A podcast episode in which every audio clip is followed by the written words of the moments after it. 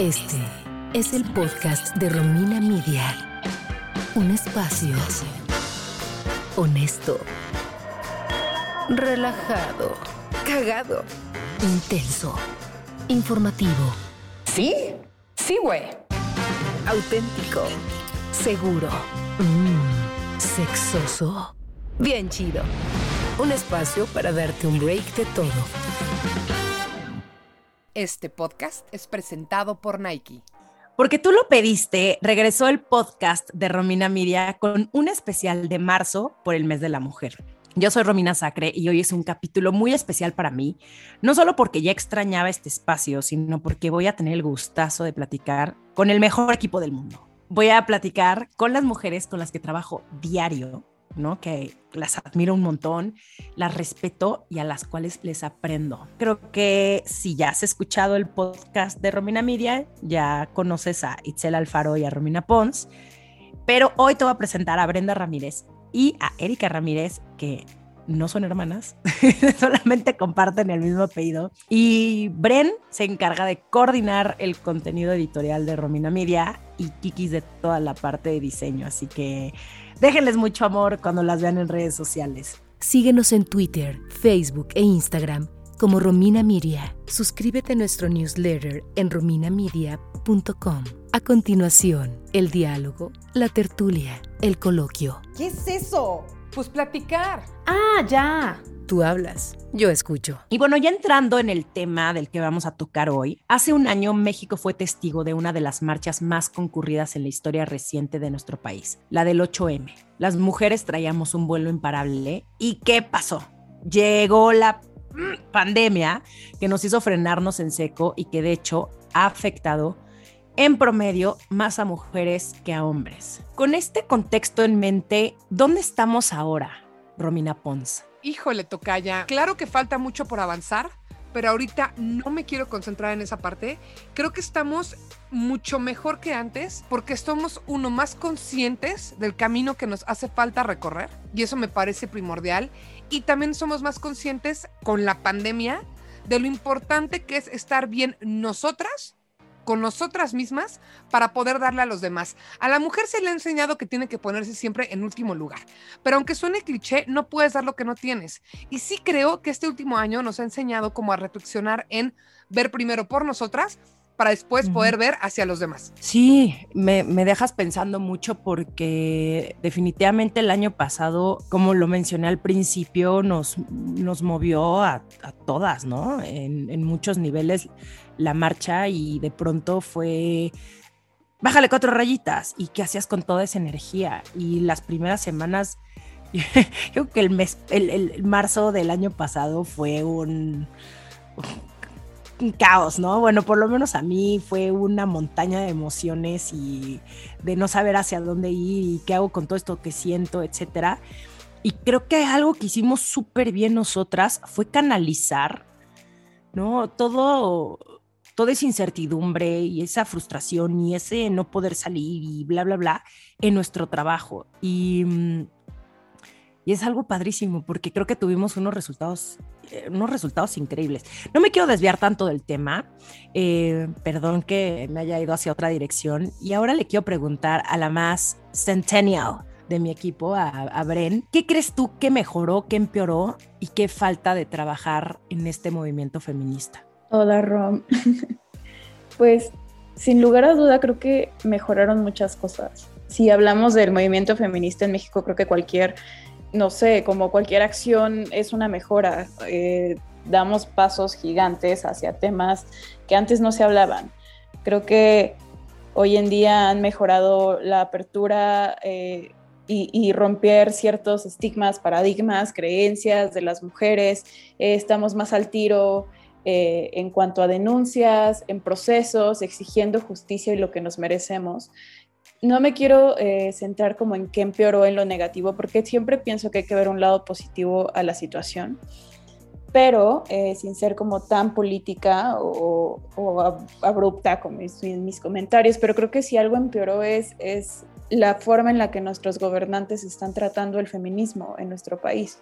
En un país en el que mueren mujeres a diario, desaparecen mujeres a diario, la violencia existe, em, pues creo que empeoró un poco el discurso y si falta algo por trabajar es eso, dejar de ser invisibilizadas, ignoradas y buscar autoridades pertinentes que, que crean en el tema, que no, el feminismo no tiene color, partido político, creencia, eh, no es de derecha ni de izquierda, es un tema simplemente de mujeres y, pareciera que es sentido común, pero para algunas personas no lo es. Entonces creo que eso faltaría trabajar, eh, una agenda dedicada a las mujeres. Bren, para candidata, por favor, nos urge tener...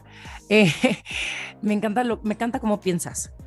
Eh, te lo digo siempre y tal vez no lo había dicho en, en, el podcast de Romina Media, lo he dicho en, otros, en otras pláticas y en otras entrevistas, pero me encanta tu visión acerca del feminismo, porque tú eres de otra generación y es muy inspirador todo lo que dices y, tienes razón, el feminismo no, no, es, no es una clase social, no es de un partido político, es un bien común y no solamente para las mujeres, sino para todas las personas que habitan este país. ¿Qué es lo que más le aplauden al movimiento feminista mexicano, Romina Pons y Brenda? Yo creo, híjole, le aplaudo demasiadas cosas, Romy, pero la perseverancia, ¿no? O sea, eh, sin irme a lo negativo, porque en serio no me late, no es que lo quiera invisibilizar, pero, pero se ríen de nosotras en la cara, se burlan, nos minimizan, nos ridiculizan y ahí estamos y ahí seguimos. Y además que creo que es el movimiento más articulado que tiene el país. O sea, las mujeres estamos organizadas, somos constantes, sabemos lo que queremos y sobre todo sabemos lo que no queremos. Y no siento ahorita otro movimiento social con tanta cohesión, digamos. Tú, Bren, ¿qué opinas sobre esto? Pues creo que igual que Romina Pons, creo que las mexicanas, las mujeres mexicanas nos hemos unido eh, en diferentes temas. Creo que lo que le puedo aplaudir gigante, o sea, enormemente a, lo que hemos hecho las mujeres en México es cómo nos hemos organizado a través de, redes sociales.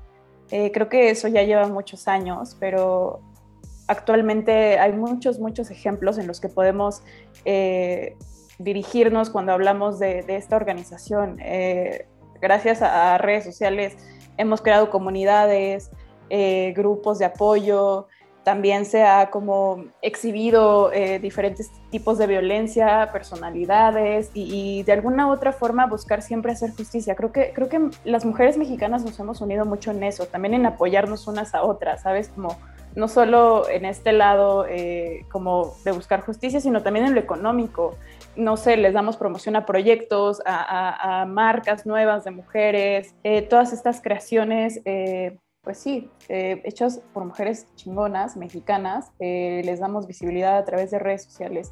Y creo que eso, eso ha pasado mucho en México. También creo que México es un país muy mocho, creo. quiero pensar que sí. ¿Cómo que creo? Es muy. es súper mucho, ¿no? Muy. Y creo que nuestro, o al menos mi generación, siento que hemos roto con todas estas creencias que igual y personas de tu generación o de Itzel o de Romina Pons venían cargando. Hoy en día ver a, es la toma de la CNDH es un acto revolucionario que yo creo que nunca antes lo habíamos visto y, romper con esta creencia de que las mujeres somos delicadas o no peleamos o, o nos quedamos calladitas y en las marchas eh, pedimos por favor las cosas, ya nos cansamos de pedir por favor. Entonces, eh, pues nos toca luchar y hacernos ver y gritar y romper. Entonces creo que hemos roto con esos, esas creencias medio mochas de lo que son las mujeres en México. Sí, estas creencias de mujeres juntas ni difuntas y que la otra es tu enemiga y que no nos podemos ayudar porque va a terminar en problema, etcétera, eso ya es de una generación pasada y nosotras estamos comprobando que al contrario, que solas no vamos a llegar a ningún lado, que necesitamos de la de al lado y que es padrísimo el brindarle ayuda a alguien que a lo mejor ni siquiera te lo está pidiendo, ¿no? Sin ser una pinche intensa, pero si estás viendo un proyecto de una mujer que te gusta, mm, súbelo a tu Instagram, cómprale a esa mujer, ¿no? Eh, ahorita mencionaron muchas cosas muy importantes. El, tema de la visibilidad. Em, y que, y que también no existe un solo tipo de feminismo, ¿no? Entonces, una cosa es el feminismo en lo social, ¿no? En la masa, y otra los pequeños grupos de mujeres que van cimentando y sembrando cosas. Por ejemplo, nosotras, que somos un equipo de cinco mujeres que se reinventa constantemente. Itzel Alfaro, ¿qué es lo que más agradeces de trabajar en un grupo de mujeres? Yo creo que la empatía. Em, creo que sí, en el equipo creo que, no sé si es porque somos mujeres, pero creo que siempre hay una apertura para escuchar y realmente comprender la situación de la otra, en un sentido que todas somos muy distintas y eso nos ha obligado de cierta forma como pues a ponernos en, el lugar del otro y resolver problemas de forma creativa eh, y efectiva, ¿no? Entonces creo que yo creo que esa es de las cosas que más valoro de, de este equipo. ¿Qué es lo que más agradeces de trabajar en un grupo de mujeres, Bren? Pues creo que desde las cosas más básicas. o sea, justo ahorita me viene a la mente un poco el hecho de poder decirle a mi jefa, oye, me siento muy mal porque tengo cólicos, eh, porque pareciera que algo como súper banal, pero creo que una mujer no puede, solamente las mujeres pueden entender eh, que, el dolor o la molestia de, lo que padece eh, cuando te está bajando. Y es muy raro que en otros trabajos puedan tener este tipo de empatía, sobre todo si tu jefe es hombre. O creo que también agradezco mucho, desde que llegué a Romina Media, eh, eh, he roto muchas creencias. Yo siempre me incliné por el lado de lo masculino. Para mí, ser como femenina significaba debilidad porque así crecí y, me lo inculcaron. Eh, digo, no solo, no, digo que solo mi familia, sino en la sociedad ser mujer y, ser como femenina es, era como sinónimo de, de ser superficial. Entonces crecí pensando que no podía ser una mujer inteligente y también ser una mujer, sabes, que le gusta arreglarse o le gusta vestirse bien o, le gusta maquillarse. Entonces creo que cuando llegué a Romina Media y vi como a este equipo, mujeres como Itzel Alfaro o como tú, Romina Sacre, que son sumamente femeninas y les encanta eh, untarse y ponerse de todo y disfrutan mucho su feminidad, para mí fue romper con esta creencia y la verdad es que siento que tiene una transformación muy, el diablo viste la moda desde que llegué a Romina Media, pero, pero justo agradezco mucho eso, eh, que me han dado otra perspectiva y de lo que es ser mujer y, lo que es ser una chingona, la verdad. Que una cosa no está peleada con la otra, ¿no? Y qué delicia. Qué padre que puedas ser inteligente y al mismo tiempo ponerte un arco iris de sombras en los párpados y que en, tu trabajo no van, a, no van a juzgarte por uy, se arregla demasiado, seguro es una pinche superficial. Al contrario, creo que las mujeres eh, de esta generación, y, me refiero a la mía, la tuya, Bren, y a la, a la que sigue y a la de arriba, em, una cosa no te hace menos. Y eso es lo más rico, ¿no? Que tenemos muchísimos colores las mujeres. Romina Pons, ¿qué es lo que más agradeces de trabajar en un grupo de mujeres? Fíjate, Romy, que yo he trabajado en equipos mixtos y a veces de más hombres que, mujeres. Es la primera vez que estoy en uno enteramente de mujeres, creo, aunque he estado en grupos con muchas mujeres. Y una cosa que me gusta es la seguridad que tengo para decir mis tonterías. Y, digo tonterías con, con, todo el gozo y el gusto del mundo, porque no puedes tener puras ideas buenas. Y a veces para que salga una idea buena tiene que haber varias malas. Y a mí me gusta mucho que si estoy en un grupo de mujeres y digo dos, tres cosas que no tienen sentido, no pasa nada y van funcionando, de, ahí se saca a otra idea, a otra idea, a otra idea, y cuando llegas a, la buena idea, pues ya llegó. Y en cambio en grupos con hombres a veces me autoritaba, ¿no? Decía, híjole, es que esta idea tal vez no es tan buena y qué tal que la saco y que se burlan de mí. Entonces, esa, ese sentirme confianza, en sentirme en, en, que no se va a juzgar mi, mi persona, por una idea que diga, me da muchísima paz. Y otra cosa que quiero como recalcar sobre esto de la seguridad de las mujeres es, bueno, yo no lo voy a decir, les voy porque yo no, porque yo no tengo el dato bueno, lo tiene Itzel Alfaro, mejor que Itzel nos platique un estudio que me parece súper interesante, que tiene que ver con las mujeres y la seguridad que tienen en el área de trabajo. Y hay estudios en donde eh, se encontró que cuando una mujer va a pedir un aumento de sueldo, se postula para un puesto superior al de ella, eh, necesita sentirse que tiene un 100% de dominio del tema. Eh, a diferencia de los hombres, que los hombres con 40% de conocimiento de ese puesto se postulan y se sienten capaces. Entonces, creo que parte del trabajo personal y, de transmitírselo a futuras generaciones y sobre todo como en, temas de educación, creo que es muy importante que aprendamos a negociar, que aprendamos a llevar una comunicación asertiva em, y que, que, no te dé pena decir, oye, claro que yo puedo, o sea, yo quiero ese puesto y no, y no me voy a hacer chiquita y si a lo mejor alguien con quien me llevo muy bien también está compitiendo, pues ok, o sea, porque si fueran entre hombres, no, no, no se paran y dicen, ay no, no lo va a hacer por mi cuate. Y entre las mujeres es como, qué perra, qué, perra que lo hizo. Es como, no, o sea, sí se puede y eso no te hace una mala persona. Te hace mala persona trashear, eh, hablar mal, hacer trampa, ponerle el pie, pero eso no es sinónimo de competencia. Estoy de acuerdo contigo, nosotras solitas nos hacemos chiquitas, ¿no? Nosotras solitas eh, nos dijeron que no podíamos aspirar a mucho, que ser ambicioso era algo negativo. Eh, lo que acabas de decir, el, yo ponerme a demostrar que soy mejor que tú, que por mucho tiempo creímos que así era, y, qué bueno que ya está cambiando también este discurso y, y, hay ciertas palabras que ya no hacen sentido en esta generación, ¿no? que ya empezamos a vetar. Pons, ¿cuál crees que sea el mayor compromiso que tenemos con nuestra audiencia? Me la pones difícil, ¿eh? Porque es una excelente pregunta. Eh, yo creo que el mayor compromiso, hay, muchos. Me voy a clavar en dos. Uno es decirles que lo importante no es aburrido. Porque creo que algo que diferencia mucho a Romina Media de otros medios es el humor en que nos sabemos reír de nosotras mismas, en que no nos tomamos la vida tan en serio. Entonces decirles, sí les vamos a tocar temas que te hacen crecer, como el, datazo que acaba de dar Itzel, que me pareció impresionante, el, el, de que los hombres con el 40% ya están listas y nosotras no con el 100%, te vamos a dar esos datos. Pero eso no quiere decir que no nos riamos de nosotras mismas o que lo podamos hacer en un video divertido o que lo podamos hacer mientras nos tropezamos y decimos, chin, me caí, ¿no? Como que siento que, en el mundo está un poco esta dicotomía de o es de risa y entonces no tiene ningún contenido que vale la pena, o es serio y entonces es como un, eh, archivo académico. Y creo que Romina Media juega mucho a estar en ese punto intermedio de decir, te puedo dejar cosas que te sirvan y no por eso tiene que ser una enciclopedia y te le puedo meter humor.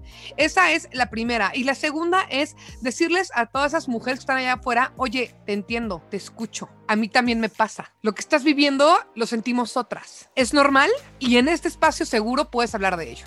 Entonces, para mí son dos de los pilares de compromiso que tenemos con nuestra audiencia, aunque obviamente hay otros, pero me voy principalmente por ahí. Y con una visión similar, eh, Nike está generando espacios justo para eso, ¿no? De mujeres para mujeres con la idea de construir. Y se viene un evento que yo no sé ustedes, eh, queridas amigas de equipo de Romina Media, pero yo ya estoy así tachando en mi calendario porque el 13 de marzo va a haber un eventazo organizado por Nike que va a estar, en mi opinión, súper completo porque va a, va a tener de todo, ¿no? Desde estas pláticas donde vamos a poder netear y em, que nos caigan muchos veintes hasta momentos musicales y risas y, y está padrísimo. Entonces, ¿cuál de todo este line-up increíble es el que más les emociona Mira, yo ya vi las invitadas y la verdad, la verdad, la verdad, yo la que quiero estoy de que ya, por favor, démela es a Early. O sea, soy muy fan de todo lo que hace Early.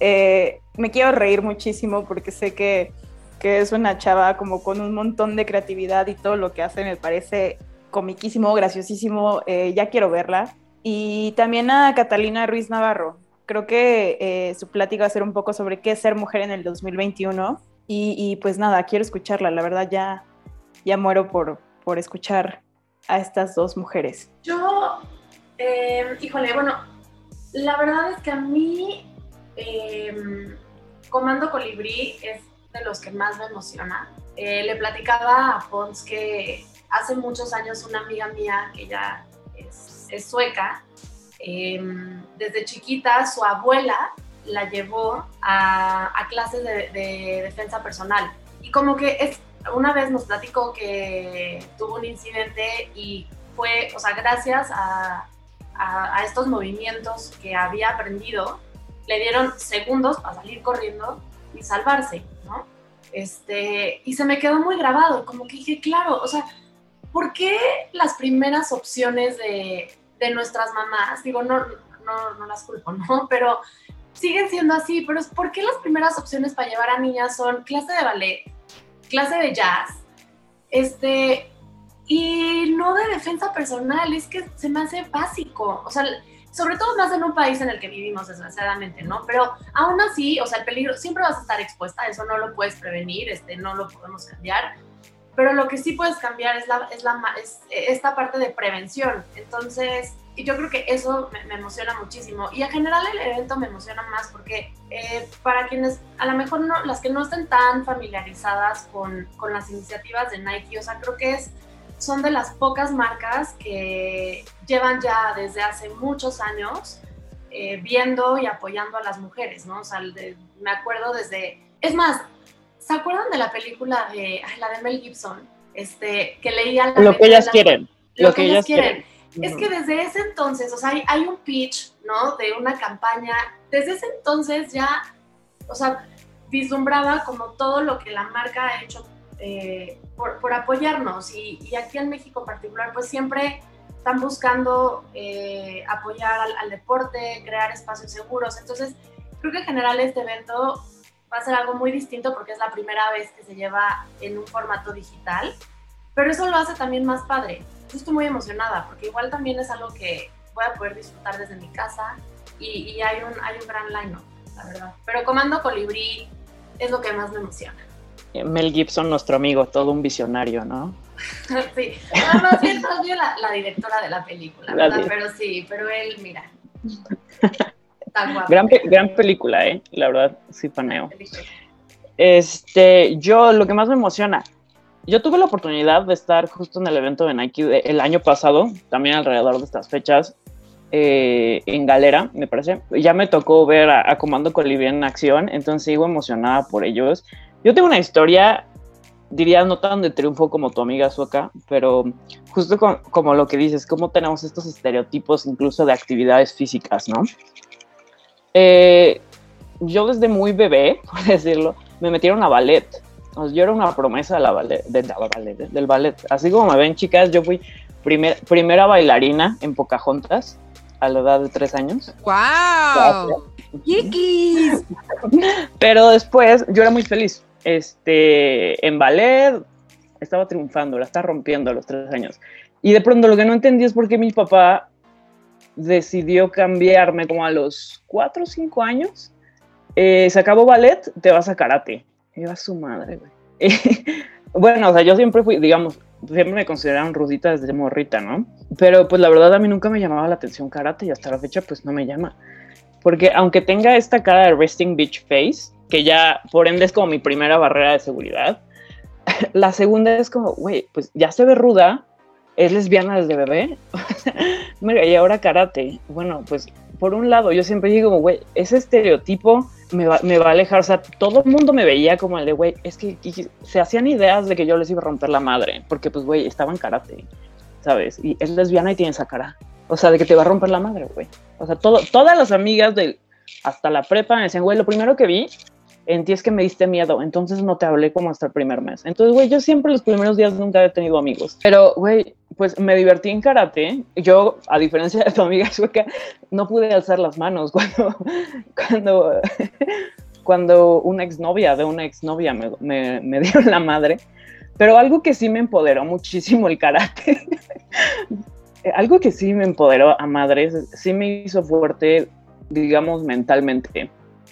Porque construyó en mí eso de, yo creía que me iba a poder defender, ¿no? O sea, gracias a Dios yo siempre la peleé hasta atrás, yo soy muy mala peleando, por decirlo, pero me dio la fuerza de creer que yo podía, o sea, podía, podía romper tablas, entonces podría romper madres, ¿no? O sea, desde cierto tipo de ejercicios como el de, güey, pues ya eres cinta negra y tienes siete años, entonces, ¿sabes? Como el de, güey, yo soy un ninja. Entonces yo empecé a presentarme al mundo como, como esta mini ninja, güey, ¿sabes? Como el de, güey, no iba a tener eh, miedo de, presentarme frente a los niños y decir, güey, yo quiero jugar fútbol. O el de, no, yo no quiero jugar, no me molestes. Entonces, esta seguridad que si bien en la escuela era como, güey, es que siempre, siempre te estás este, poniendo en contra de los profesores, güey, los profesores te tienen miedo. Y yo como el de, güey, nunca he faltado el respeto, mi, mi padre es profesor, entonces lo tengo muy claro, pero es como, pero yo le dije que no a ese profesor, yo le dije que no a esa maestra, o le cuestioné algo, lo cual es eh, parte de la profesión. Entonces, güey, toda esta fuerza que tenía, pues al final se le agradezco a mi papá que tomó la decisión como el de, güey, pues vas a, vas a dejar tus zapatitos de ballet y pues vas a empezar a agarrar el kimono. No, no es kimono, karategi.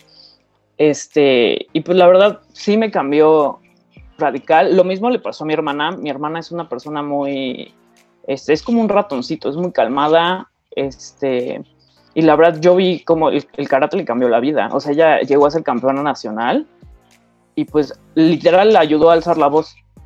El saber que, bueno, pues en el fondo de tu cabeza tú dices, güey, si te me pones enfrente, puedo romper una tabla, te puedo romper la opinión. Entonces, la verdad, sigo emocionada de Comando Colibrí y espero que, que a través justo de ese tipo de, de actividades y, foros, porque vaya, no todo es físico, también foros, justo se, cada quien, cada quien logre este, pues romper madres, ¿no? Y, y la verdad, empoderarse, tal cual. Totalmente. ¿Y tú, Pons? A mí, mira, Brenda Lozano es una de mis escritoras favoritas. Eh, lanzó un libro el año pasado que se llama Brujas, que es increíble, les recomiendo mucho leer. Entonces quiero escuchar mucho a, Brenda, que además de ser feminista, trae, o sea, tiene una forma de entender su posición en el mundo increíble y quiero ver pues, qué nos puede dejar. Y bueno, a mí me encanta la música, entonces quiero platicar en especial de una mujer que se llama Marianne Rusi que admiro profundamente porque seguramente has escuchado o parte de las composiciones o parte de los instrumentos de Marianne si has escuchado música independiente mexicana o latinoamericana. Ha puesto sus manos en miles de proyectos increíbles y es una genia de verdad. También su proyecto eh, solista me encanta y es el que va, del que va a, ofrecer música, digamos, en el, en el, evento del 13 de marzo. Entonces, échenle un ojo a Marianne Rusi. De verdad, lo que hace esa mujer es increíble ya por último, ya para finalizar, esta pregunta se la quiero hacer a Romina y a, y a Bren. No, eh, la violencia digital contra las mujeres ha crecido durante la pandemia. Esto según ONU Mujeres. Y por ende, es imprescindible generar espacios digitales seguros de mujeres. Pues como este, como este, este que propone Nike, ¿cómo podemos fomentarlos y legitimarlos? Pues creo que en México una de las luchas más duras que ha tenido el feminismo ha sido justo en los espacios digitales. Eh, creo que a través de leyes como la ley Ingrid o la ley Olimpia se, se, han como resuelto o han dado como, digo, es feo decirlo, pero como un paliativo a estas situaciones. Y creo que lo que hace Nike al, al poner como estas caras y dar este espacio como a todas estas mujeres es seguir armando redes digitales digo, la pandemia nos ha obligado a, tener que utilizar estos medios y, y, no podernos ver presencialmente, pero a través de esto, pues la lucha no para y digitalmente continúa. Entonces, tener una exposición de Comando Colibrí en línea sin necesidad de, de tener que ir presencial a un espacio es increíble. Y pues nada, seguir consiguiendo talento en redes, que, eso es la maravilla del Internet. Ya, ya no necesitas eh, las plataformas cotidianas para legitimar y para tener tu trabajo fuera. Creo que cualquiera puede aprender a abrir una cuenta de TikTok, cualquiera puede abrir una cuenta de, Instagram, eh, Twitter, lo que sea, redes, sociales, páginas de Internet, cursos, webinars y cualquier mujer ahora puede dar su trabajo y, compartirlo con otras para brindarnos herramientas. Entonces, digo, más allá de, de toda esta eh, red de feminismo también digital y, y, y que lucha por, por, espacios digitales un poco más marcados, Nike está dando un paso grande que pareciera pequeño, pero es grande. Entonces, pues qué felicidad que, que una marca se interese en hacer todo esto para y por mujeres. Y que sea para todas, ¿no? porque no importa en qué lado del mundo estés, tú también puedes ser parte de. ¿Y tú, Romina Pons? Mira, para mí, y bueno, yo creo que para más gente, una red de mujeres en, en, digital puede ser desde un grupo de WhatsApp, ¿no? Un grupo de WhatsApp en el que estás con varias mujeres amigas y te sientes seguro, eso ya es una red.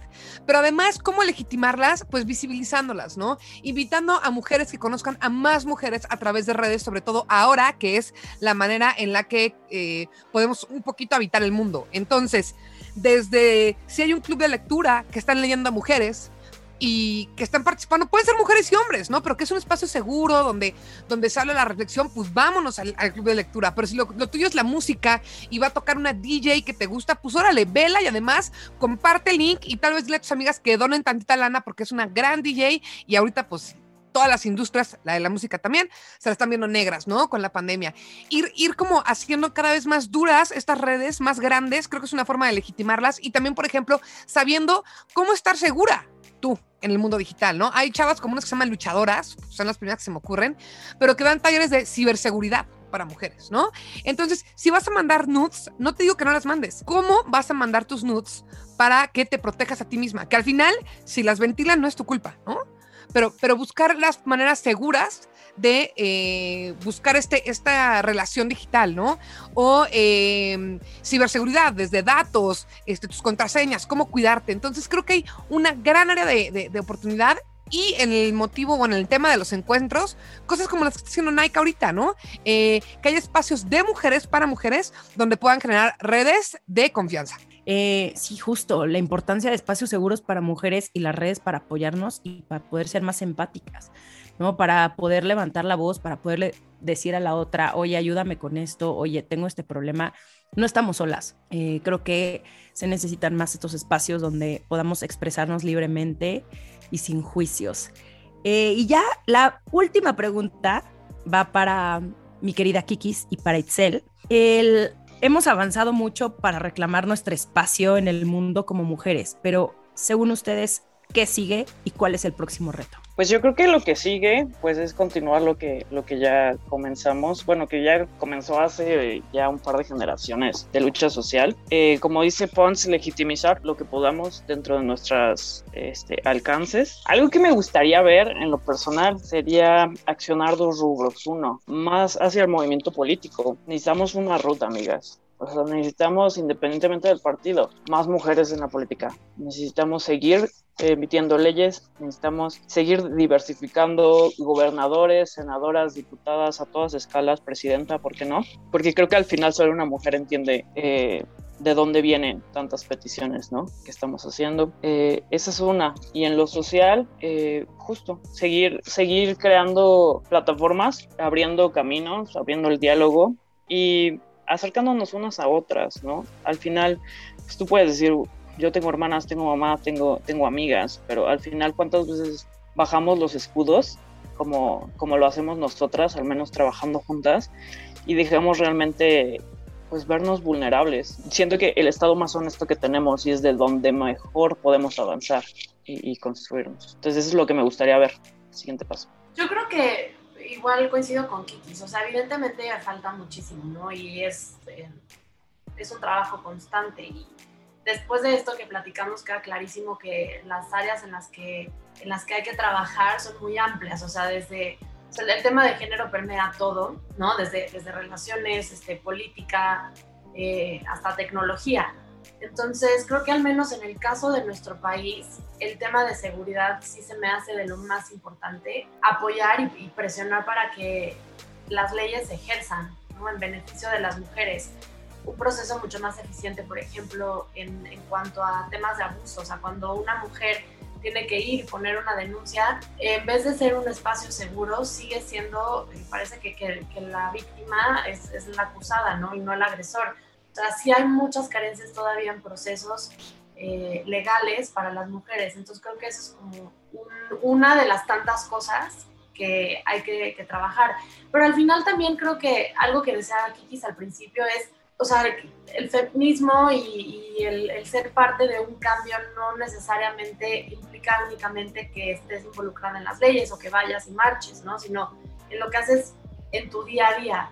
Entonces creo que cada quien elige desde, desde el lugar que más sienta suyo, donde más se identifique, donde eh, más pueda hacer, eh, es desde ahí, o sea, cada quien. No podemos todas defenderlo todo, ¿no? Lo mismo. Entonces creo que tiene que ver mucho con seguir educándonos, eh, reconocer a quienes merecen reconocimiento.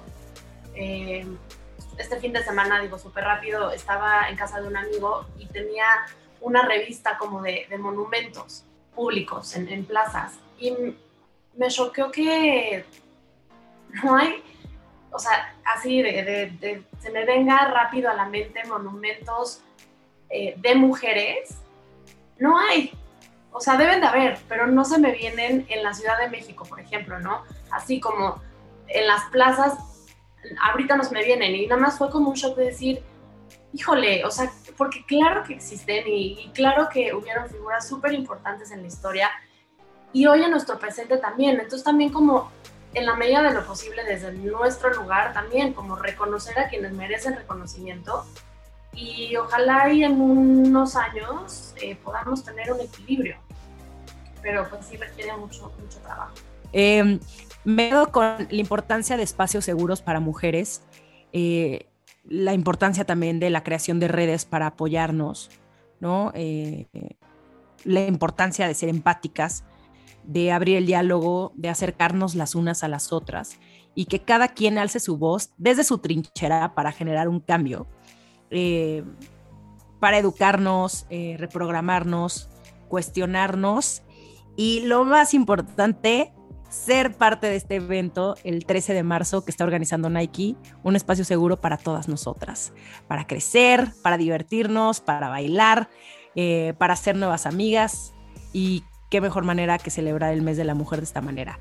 Les quiero agradecer muchísimo, sí, sí, sí, sí, sí, sí, sí, Itzel, Romina, Bren, Kikis, por ser parte de mi equipo, por ser parte de mi día a día, porque es un placer trabajar con ustedes y aprenderles muchísimo. Sé que lo he dicho muchas veces durante este podcast, pero es la realidad. Creo que soy una mejor persona y una mejor mujer desde que las conozco, entonces les quiero agradecer esto. Y no se pierdan todos los episodios especiales que vamos a tener aquí en el podcast de Romina Media durante el mes de marzo. Un abrazo.